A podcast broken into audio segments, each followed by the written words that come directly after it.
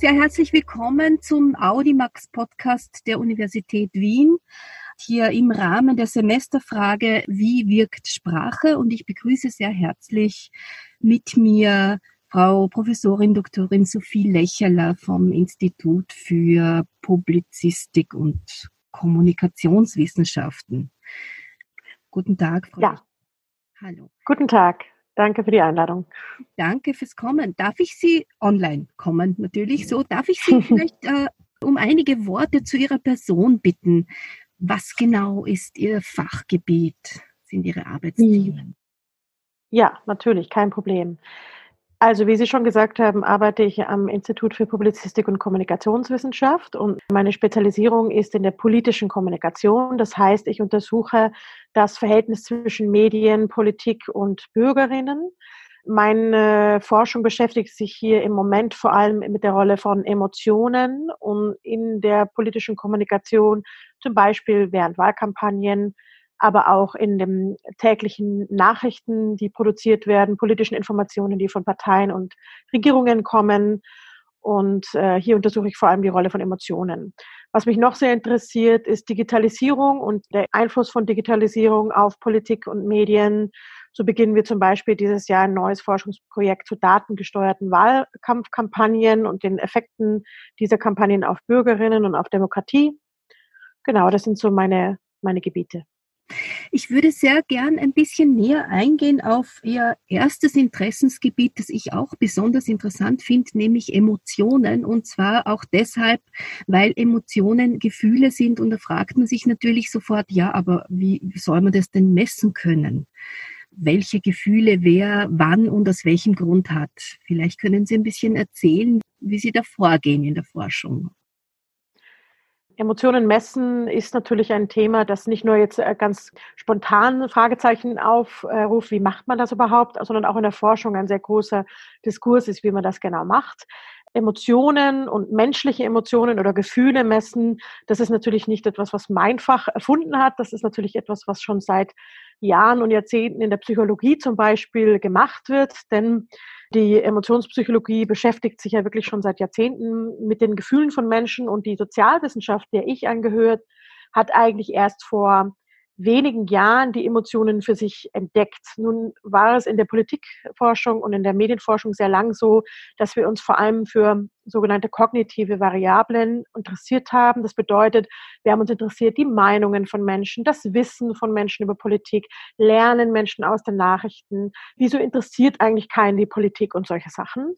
Und da kam vor ich würde es mal sagen, circa zehn Jahren, vielleicht sogar noch weniger, eine sogenannte affektive äh, Wandel in diese, in diese Fächer, wo man realisierte, naja, vielleicht äh, treffen Menschen ihre Entscheidungen, was Politik angeht, zum Beispiel Wahlentscheidungen, nicht nur auf Basis des Wissens, das sie haben oder auf Basis ihres sozialen Status, zum Beispiel, also ob sie zum Beispiel einer gewissen sozialen Klasse angehören, sondern treffen sie diese Entscheidungen auch auf Basis ihrer Emotionen, also wie sie sich gegenüber einer politischen Kandidatin fühlen oder ob sie Angst haben vor gewissen Entwicklungen, wie zum Beispiel Immigration oder oder äh, wirtschaftlicher Krise. Das heißt, hier kam zum ersten Mal auf, ähm, vielleicht spielen Emotionen eine Rolle. Und ein großer äh, Verdachtsfall war, dass vor allem die Medien dazu führen, dass Emotionen hochgespielt werden, in Anführungszeichen, dass also die sagen wir, mediatisierte Demokratie, in der wir leben, dass da Emotionen fast eine überzogene Rolle spielen. Und in den letzten zwei bis drei Jahren hat sich diese Diskussion natürlich besonders zugespitzt, weil natürlich da auch, ähm, auch im Zuge zum Beispiel dieser ganzen Desinformations-, Fake News-Krise es immer mehr um die sogenannte postfaktische Demokratie ging. Die Idee, dass heutzutage auch wieder in Anführungszeichen Emotionen wichtiger wären als Fakten, wichtiger wären als Wissen. Äh, dazu muss ich aber sagen, dass Emotionen immer schon wichtig waren äh, in der Politik und immer schon mitgezählt haben, wie wir Entscheidungen getroffen haben. Äh, also soweit dazu, warum Emotionen heute so wichtig sind und, und auch viele von uns interessieren. Denn wir haben natürlich das Gefühl, dass Emotionen eine fast schon zu starke Rolle spielen in der Politik und in den Medien. Ähm, das war sicher auch schon immer äh, der Fall. Gibt es auch sehr viele historische Beispiele natürlich, äh, wo Menschen ähm, hochgekocht sind über verschiedenste Themen. Ähm, aber, aber jetzt ist es eben auch in der Forschung, der Sozialforschung ein sehr großes Thema. Äh, da stellt sich natürlich die Frage, wie können wir das erörtern, wie Menschen sich fühlen. Da gibt es verschiedenste Zugänge. Der Zugang, den, der in unserer Forschungsgruppe vor allem verwendet wird, ist die Messung von Emotionen mit sogenannten quantitativen Methoden. Das heißt, wir verwenden experimentelle Forschungsdesigns, die teilweise in der Psychologie entwickelt wurden, um zu erörtern, wie Menschen sich fühlen. Das kann an mithilfe von Fragebögen passieren. Das ist durchaus etwas, was möglich ist. Also man kann Menschen durchaus auch fragen, ob sie wütend sind zum Beispiel. Aber das äh, äh, geschieht teilweise auch mit sogenannten physiologischen Messungen. Das heißt, wir messen ähm, den Herzschlag von Menschen, äh, äh, andere physiologische Reaktionen auf, auf emotionale, äh, die, die Emotionalität widerspiegeln, zum Beispiel, ob man etwas schwitzt oder ob man sein Verhalten verändert. Das heißt, wir verwenden äh, verschiedenste Methoden aus der Psychologie, aber auch aus der Politikwissenschaft, um diese Emotionen zu erörtern. Was natürlich auch noch sehr schön geht heutzutage, ist ähm, die Messung von Emotionen anhand von ähm, sichtbarem Diskurs. Hiermit spreche ich vor allem die sozialen Medien an.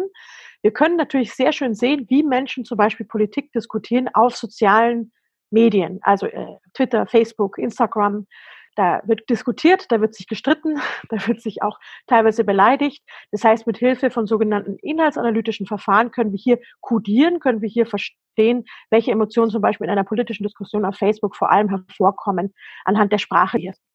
Ich stelle mir vor, dass es hier unterschiedliche und sehr fragmentierte Bereiche gibt und so viele Themen, die augenscheinlich vielleicht jetzt nicht unbedingt miteinander zu tun haben, aber sehr wohl miteinander sehr stark in Verbindung stehen, weil Sie sagen ja schon, allein bei den Medien muss man hier sehr differenzieren, welches Medium nimmt man sich heraus, um solche Analysen zum Beispiel in Bezug auf Macht und Sprache, wie es das Semesterthema jetzt ist, äh, sich genau anschaut und wie das dann weiterhin wirkt oder welche Emotionen das auslöst.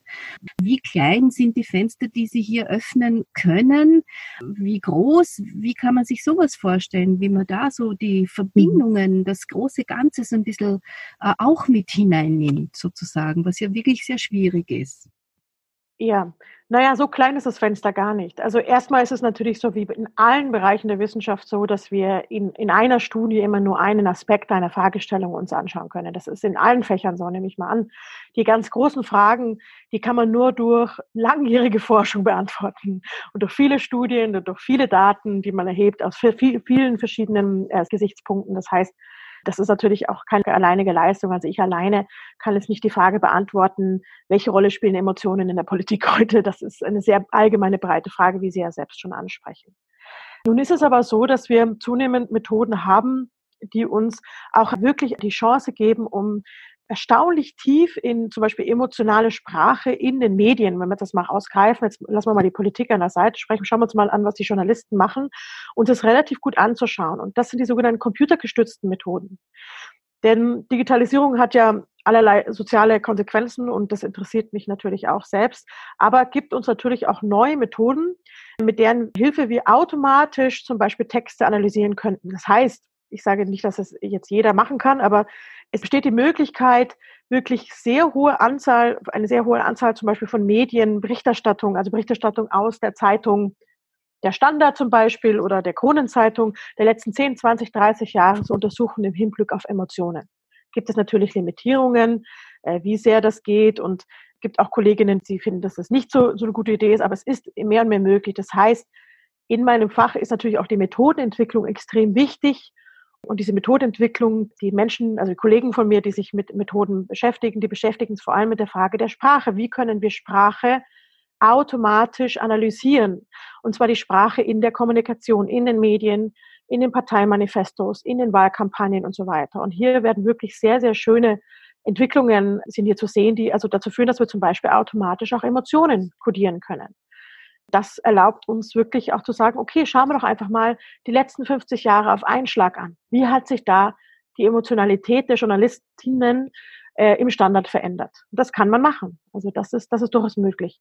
Aber natürlich ist es allgemein so, dass, ähm, dass man sich in einem Forschungsprojekt immer nur einem Aspekt zuwendet und versucht, das ein bisschen tiefer anzuschauen und dann sukzessive versucht, Antworten zu finden zu diesem so doch sehr großen Thema der Frage, welche Rolle spielen Emotionen in der Kommunikation, in der Sprache, in der öffentlichen Sprache, also in Medien und Politik.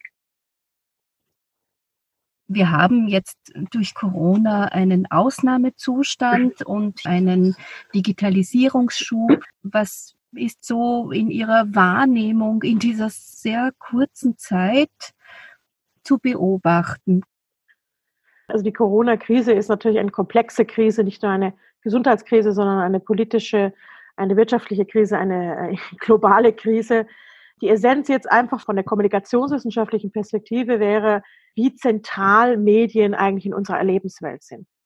Das heißt, wenn wir uns jetzt mal an die frühe Zeit der Corona-Krise nach, also dem ersten Lockdown, also was ist das Mitte, Anfang Mitte März erinnern, einem Moment der sehr hohen Unsicherheit. Und solche Momente der Unsicherheit gibt es immer wieder. Das ist jetzt eine Krise, die gab es aber auch zum Beispiel nach der Veröffentlichung des Ibiza-Videos zum Beispiel im Jahr 2019.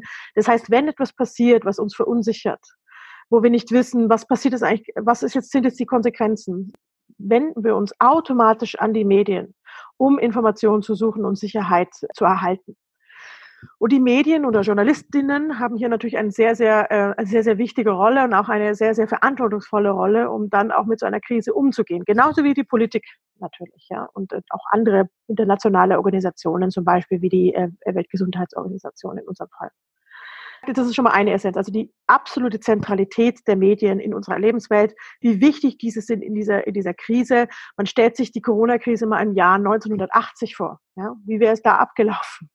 Vielleicht anders. Nennen, auch die Konsequenz dieser völlig mediatisierten Demokratie, in denen wir leben. Jetzt denken Sie mal eine Woche nach dem Lockdown, als Sie zu Hause gesessen sind und zum 25. Mal auf Ihrem Handy nachgeguckt haben, was jetzt die Infektionsrate in Österreich ist, verglichen mit Deutschland, verglichen mit England, verglichen mit Schweden. Sie den 53. Artikel gelesen haben über Schweden, das einen anderen Weg genommen haben, sich gefragt haben, wie läuft es eigentlich in China ab, wie läuft es eigentlich in, in den USA ab und dann vielleicht einen Moment des Kopfschmerzes erlebt haben und gedacht haben, jetzt muss das Handy wirklich jetzt weglegen. Das heißt, jetzt Anekdoten, mit dieser Anekdote spreche ich jetzt etwas anderes an, was eine Konsequenz ist, die für mich sehr, sehr sichtbar geworden ist, und zwar die sogenannte Nachrichtenüberlast, die, die hier passiert ist bei vielen von uns. Und die für mich äh, aus einer Forscherinnenperspektive sehr, sehr spannend ist. Denn wenn wir so viele Kanäle zur Verfügung haben, das Handy, den Fernseher, das Radio, das Internet, was auch immer, dann kann das eben auch gut sein, denn wir können uns viele Informationen suchen, aber es kann auch wirklich negative Konsequenzen haben. Und es kann auch unsere Emotionen zum Beispiel beeinflussen und auch unsere zum Beispiel Einschätzungen, wie groß das Risiko ist, sich zu infizieren mit dem Coronavirus. Das sind alles Sachen, die für uns jetzt in der Forschung zentral stehen und die uns sicher als Fach in den nächsten Jahren beherrschen werden. Also auf der einen Seite die zentrale Rolle, die Medien in Krisen spielen, nicht nur in Pandemien, und wie Medien auch darauf reagieren können, aber auf der anderen Seite auch, wie geht man denn damit um, dass es nicht zu viel wird? Dass es nicht explodiert, dass wir nicht alle, was sind denn die Konsequenzen des täglichen Minutentakt-Updates ja, auf unser Leben? Es ist auch so, dass Politiker und Politikerinnen zunehmend mehr Expertise darin haben. Einerseits, weil sie auch ihre eigenen Medien haben, zunehmend mehr, ihre eigenen Kanäle äh, hier ihre eigenen Inhalte bestimmen, vorgeben. Andererseits haben sie auch die Expertinnen und Experten, die sie auch in Kommunikation schulen. Das heißt, das, das Spiel mit den Emotionen ist auch sehr wohl, sehr bewusst und sehr gewollt. Sie haben ja auch schon, also bei vielen, nicht bei allen natürlich, aber sie haben auch schon Desinformation und Fake News gesagt und jetzt eben diese extreme Überflutung. Haben Sie einen Vorschlag, wie man als Bürger, Bürgerin einerseits damit ein bisschen besser umgehen kann, andererseits natürlich aber auch ein bisschen besser filtern kann? Ja, das ist die äh, One Million Dollar Question natürlich. Die Frage ist, wo liegt die Verantwortung für solche Überlastungserscheinungen? Also wenn man sagt jetzt, okay, was kann das Individuum selbst tun an sowas, dann ist das naheliegendste natürlich, was sie vielleicht auch einfach aus Selbstschutz schon öfter gemacht haben, ist die die Medienpause. Ja? Also sich einfach auch mal wegbewegen vom Medium. Das ist natürlich schwer, wenn man dann auch noch zu Hause sitzen muss und nicht viel anderes vielleicht hat oder das Medium auch gewöhnt ist, Medien zu verwenden als, als Auswegstrategie. Ja? Also was viele von uns ja tun, ist, wenn wir gestresst sind von der Arbeit oder von unserer Familie oder unserem Leben an sich, dann nutzen wir Medien als Eskapismus. Ja? Also wir sind gewöhnt daran, dann schauen wir Netflix und das entspannt mich in Anführungszeichen.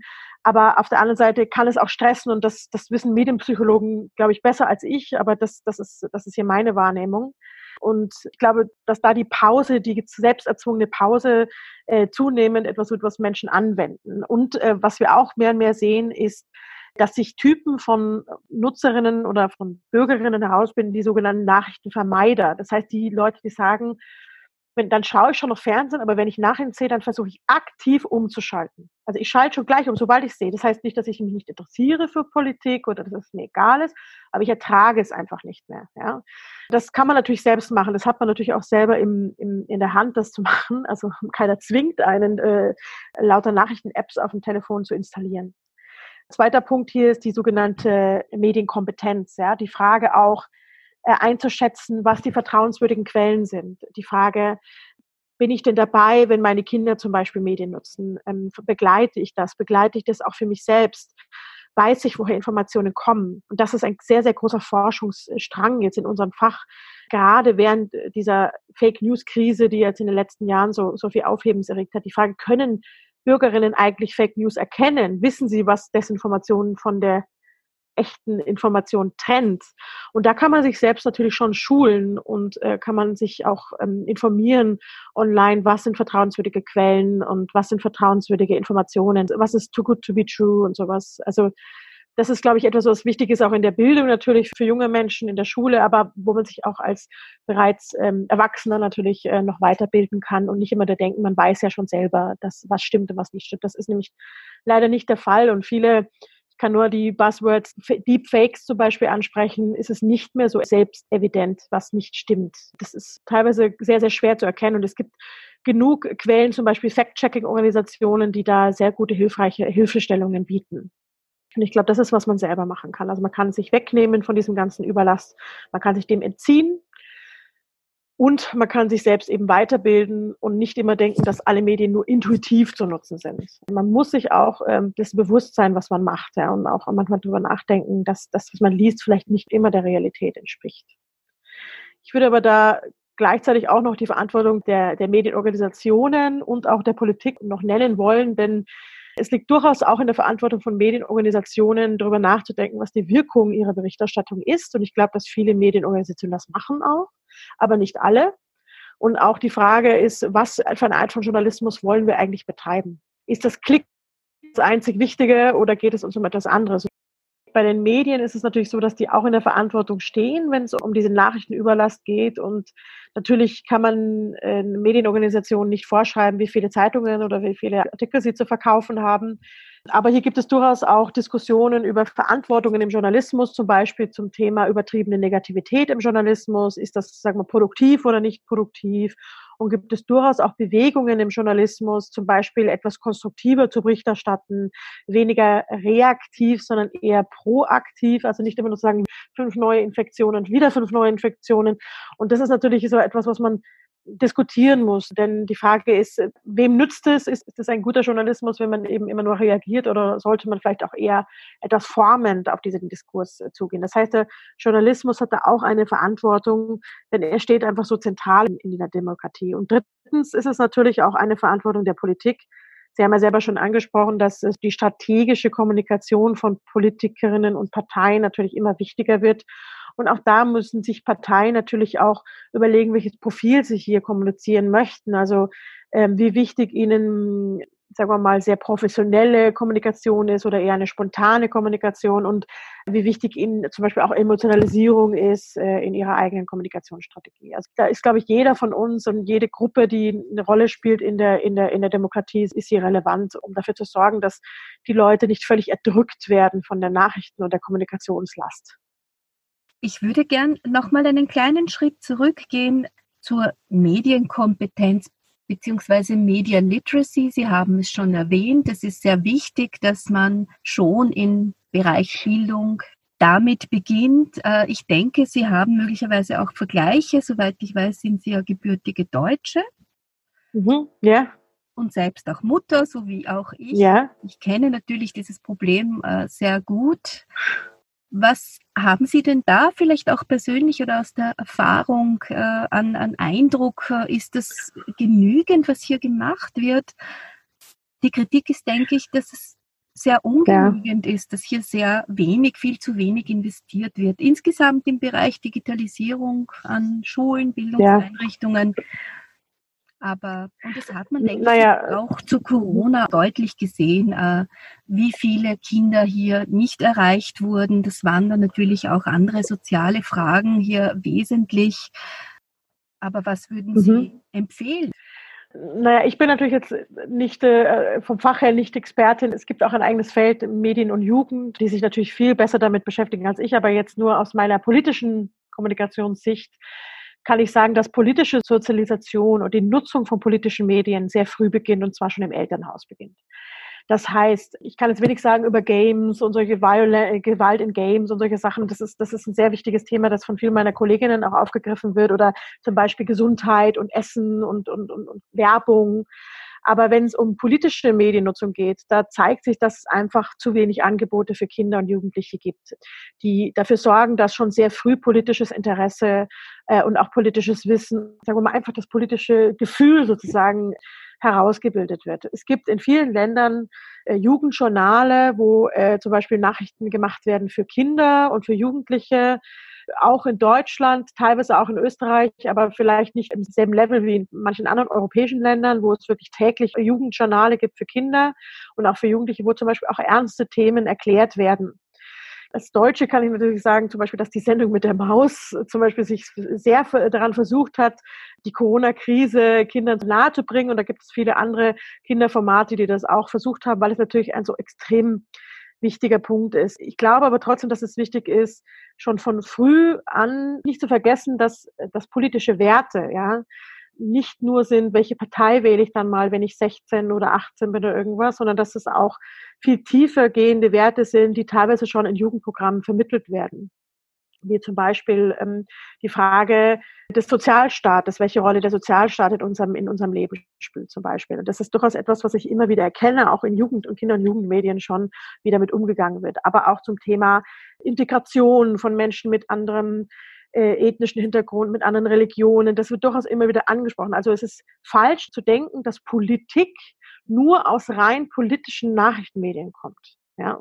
Und das ist wichtig, glaube ich, für Kinder und für Jugendliche zu erkennen. Das heißt, mit den Medien, die unsere Kinder und auch meine Kinder genau auch gerade im Moment nutzen, werden gewisse politische Ideen schon vorgeformt. Auch Ideen zur Gesellschaft, zur Rolle von Frauen zum Beispiel in Gesellschaft, zur Rolle von eben ähm, Menschen mit anderem Hintergrund oder Menschen, die vielleicht nicht in den Mainstream fallen, zur Frage der Gesellschaft versus des Individuums zum Beispiel. Wer ist verantwortlich? Das heißt, es gibt, ich sage das immer meinen Studentinnen und Studierenden, die nicht interessiert sind an Politik, die aus irgendwie Zeitnot in meinem Seminaren ähm, landen. Äh, nichts ist nicht politisch. Ja. Also äh, sogar das Fashion-Magazin ist eigentlich politisch. Und zwar geht es hier zum Beispiel um ähm, Social Consumerism und geht es um Frauenbilder und geht es um Feminismus. Und das ist alles, eigentlich ist alles politisch. Insofern kann man das gar nicht unterschätzen wenn ich jetzt eben einfach nur mein Wissen über die Nutzung von Medien, zum Beispiel in solchen Krisensituationen von Kindern wiedergeben darf, ist es das Wichtigste hier, ist nicht zu sagen, äh, du darfst es nicht wissen, was hier passiert, sondern das Wichtigste die begleitende Nutzung. Es zeigt sich immer wieder, das ist auch mein Standpunkt, nicht nur als Mutter selber, sondern auch als Wissenschaftlerin, zu sagen, keine Medien nutzen, ähm, das ist, ich weiß nicht, wie realistisch das ist, ja. Äh, Mediennutzung begrenzen ist eine sehr gute Idee, aber nicht nur für Kinder, sondern für alle Menschen, wie ich ja vorhin schon angesprochen habe.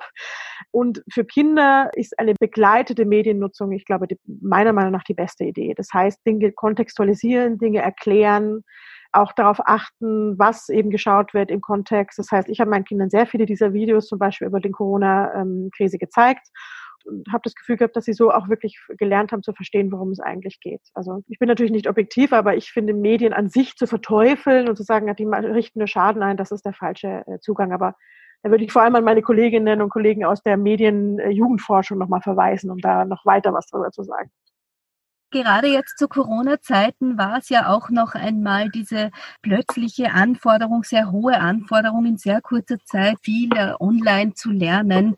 Und da waren ja auch die Erwachsenen und die älteren ähm, Generationen auch sehr herausgefordert. Also nicht nur hier Kinder und Kleinkinder, Jugendliche etc. Ja. mit dem Umgang. Damit ist eine andere Ebene natürlich. Ja. Aber eine große Kritik an der Digitalisierung ist ja immer wieder, es ist eine Entfremdung, es ist eine Entmenschlichung, es ist eine Entsolidarisierung, man ist äh, sich nicht mehr nah genug und äh, Diskussionen passieren nicht mehr face to face, sondern ja, man rotzt das quasi alles raus, ganz einfach. Würden Sie dem zustimmen? Also es kommt ein bisschen darauf an, wann Sie mich fragen, an welchem Tag.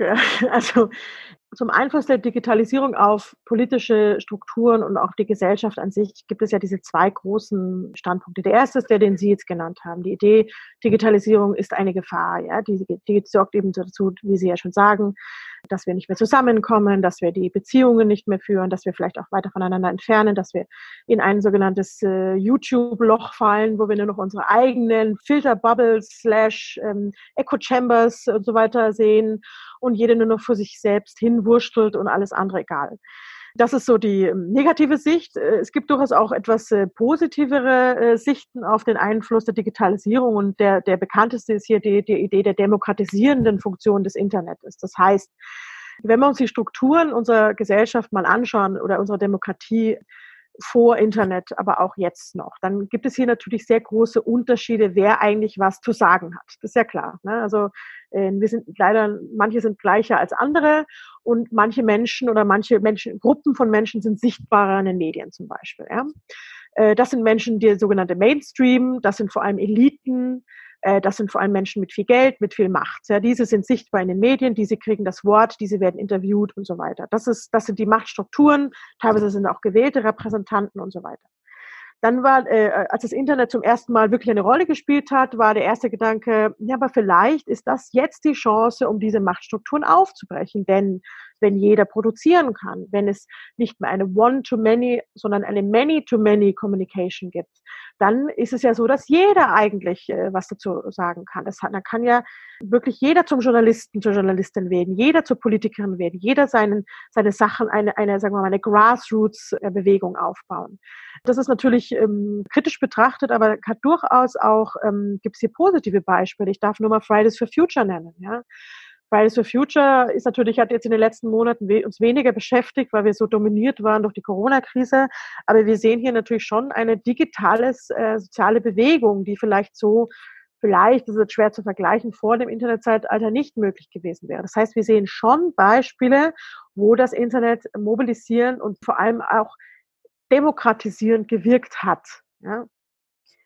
Aber also je mehr Daten ich dazu sammle, desto weniger sehe ich eigentlich, dass diejenigen, die diese Strukturen bestimmt haben, also die Politikerinnen und die Journalisten zum Beispiel aus meiner Sicht, nicht immer alles dazu beitragen, um zu dieser Demokratisierung zu führen. Also wir haben viele Untersuchungen gemacht, zum Beispiel, ob jetzt, wo ja alle auf Twitter mitreden können, auf Facebook, ob Journalistinnen da jetzt eigentlich mehr Quellen verwenden aus dem normalen Bürgertum? Also ist das der, der Common Man und Woman, sind die jetzt irgendwie sichtbarer in den Medien? Die Antwort ist leider nein wo man vorher vielleicht auf den Brunnenmarkt gegangen ist, geht man halt jetzt auf Twitter. Ja? Äh, das heißt, die, die, die Stimmen der normalen Menschen, ja, die eigentlich, sagen wir mal, die marginalisiert waren schon davor, die sind jetzt eigentlich nicht weniger marginalisiert in der normalen Nachrichtenberichterstattung. Und es ist durchaus leider eben nicht so gekommen, dass jetzt jeder einfach mal zu allem seinen Senf dazugehen kann. Und viele Demokratisierungsbewegungen, wie zum Beispiel eben der Bürgerjournalismus zum Beispiel, ist eigentlich nicht mehr so wirklich populär heute. Ja, das heißt, wir sehen, dass eigentlich das Internet viele Machtstrukturen nur bestätigt hat. Das kommt natürlich auch dadurch, dass ähm, das, das Internet, das ist jetzt so schwer zu sagen, aber dass digitale Strukturen auch von, sagen wir mal, sehr wenigen großen internationalen Firmen oder Unternehmen dominiert wird, wie zum Beispiel Facebook, die ja auch nicht viel dafür tun, um jetzt äh, irgendwie das Internet so frei und, ähm, und äh, also fair zu machen, wie wir es uns vielleicht erwünscht hatten. Also das heißt, ja, so oder so. Es kommt darauf an, wie man sieht. Also beide Hypothesen haben, haben gibt es gewisse, es ist natürlich irgendwo dazwischen. Also das Internet bietet durchaus auch Chancen mhm. zur Mobilisierung, zur Empowerment mhm. für marginalisierte Gruppen zum Beispiel oder für die Menschen, die nicht gehört werden, junge Menschen zum Beispiel oder aber auch ältere Menschen. Aber es kann auch eine Gefahr haben. Gerade aktuell ist ja die Black Lives Matters, so wenn wir hier von genau. Repräsentation ja. und Inklusion, Diversität, genau. Sichtbarkeit. Ja, das heißt, hier kann Sichtbarkeit geschafft werden. die vielleicht in früheren Generationen nicht geschafft werden konnte.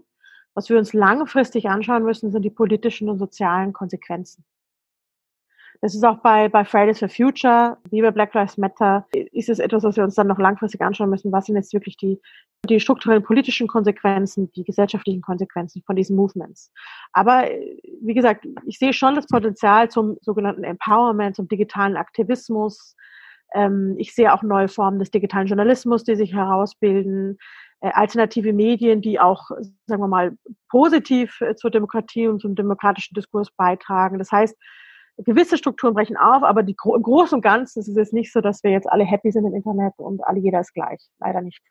Ich finde gerade war kurzfristig in meiner Wahrnehmung so ein Gefühl des äh, zurück auf die Straße und weniger online äh, argumentiert ja. wurde ja. das oftmals dadurch, dass Leute jetzt auch äh, weniger Arbeit haben, manche auch gar keine Arbeit haben, dadurch auch mehr Zeit haben und so weiter. Mhm. Also ja, auf jeden Fall. Es gibt natürlich eine starke Verbindung zwischen digitalem und äh, Offline-Aktivismus. Ja, also äh, pure digitale Movements ähm, sind per se natürlich jetzt nicht äh, das Ende. Und wir sehen natürlich auch hier, dass sich diese Panikmache im Sinne von, wenn wir mal das Internet haben, dann geht keiner mehr vor die Tür, dass sich das auch nicht bestätigt hat. Und ich glaube, für viele hat sich, von uns hat sich das auch persönlich in der Corona-Krise gezeigt, dass natürlich geht das Homeoffice, natürlich geht das Home Learning.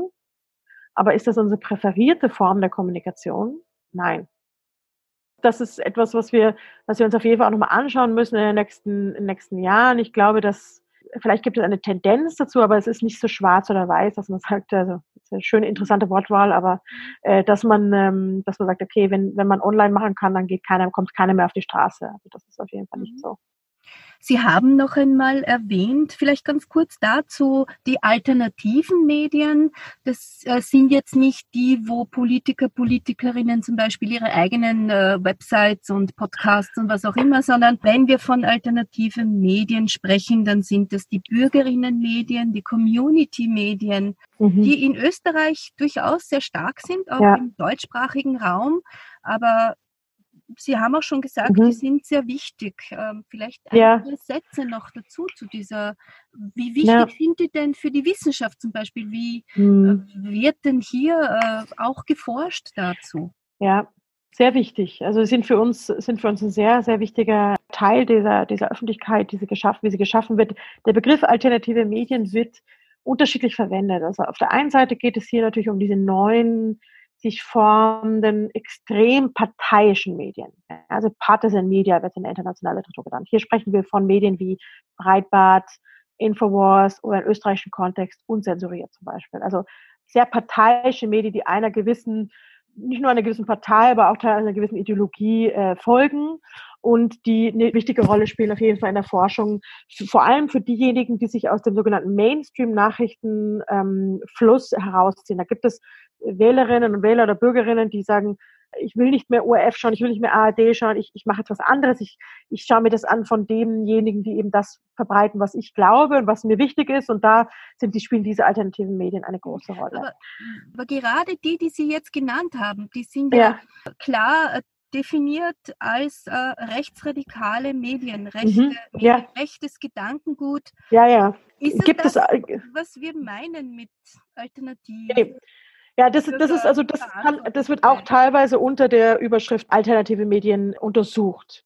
Äh, was ich mit alternativen Medien meine, sind eigentlich eher sogenannte Journalistic Entrepreneurialisms. Das heißt, es sind Journalisten und Journalistinnen, also ausgebildete Journalistinnen, wie man es auch immer, oder professionelle Journalistinnen, die aus dem, sagen wir mal, gewohnten Medienorganisationsrahmen ausbrechen und ihre eigenen Medien gründen. Teilweise auch aus gutem Grund. Ja. Hier gibt Beispiele äh, aus Deutschland, Krautreporter, äh, Korrektiv, Addendum. Teilweise auch äh, gefundet durch verschiedenste, teilweise auch durch Unternehmen äh, finanziert, teilweise durch Crowdfunding finanziert, äh, der Korrespondent in den Niederlanden.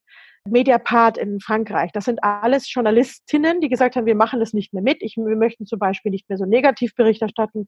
Wir möchten nicht mehr nur auf die nächste Headline uns stürzen. Wir wollen tiefer gehen äh, Bericht erstatten. Wir wollen eine andere Form des Journalismus äh, machen. Und deswegen äh, gründen wir jetzt unsere eigene neuen Medienorganisation. Das wird äh, in der Forschung meistens unter alternative Medien verstanden. Äh, und die dritte Gruppe, die Sie vielleicht auch angesprochen haben, sind sogenannte Grassroot-Medien. Das heißt, das sind Medien zum Beispiel aus gewissen sozialen Gruppen herauskommen. Also zum Beispiel Diaspora-Medien, also Medien von gewissen Nationalität in einem fremden Land oder Obdachlosenzeitschriften. Das heißt Medien, die gegründet wurden, nicht unbedingt durch, durch Journalistinnen, sondern durch Menschen einer Community, die sich verbinden wollten und die sich medial auch austauschen wollten. Die sind ja nicht neu. Ja? Also das gibt ja schon immer eigentlich diese, diese Medien. Und die spielen aber auch eine große Rolle. Also Obdachlosenzeitungen, sei es zum Beispiel aber auch Zeitungen gewisser politischer Bewegungen, wie zum Beispiel also feministische Zeitungen, aber auch eben gewisser religiöser, ethnischer Gruppen. Das heißt, die spielen, die spielen auch eine Rolle und die werden auch untersucht in der Kommunikationsforschung. Eine abschließende Frage noch an Sie zur Semesterfrage. Wie wirkt Sprache? Auch hier nochmal im Zusammenhang unserer Ausnahmesituation weltweit. Haben Sie ein, zwei abschließende Sätze, was gerade aufwühlt oder sehr aufwühlend ist für die Wissenschaft und Forschung in Ihrem Bereich, aber wo Sie sagen, das möchte ich mir noch einmal genau anschauen. Mhm. Wir haben schon auch über Macht gesprochen in der Kommunikation ja. auf verschiedenen Ebenen und äh, die Sprache gehört natürlich dazu.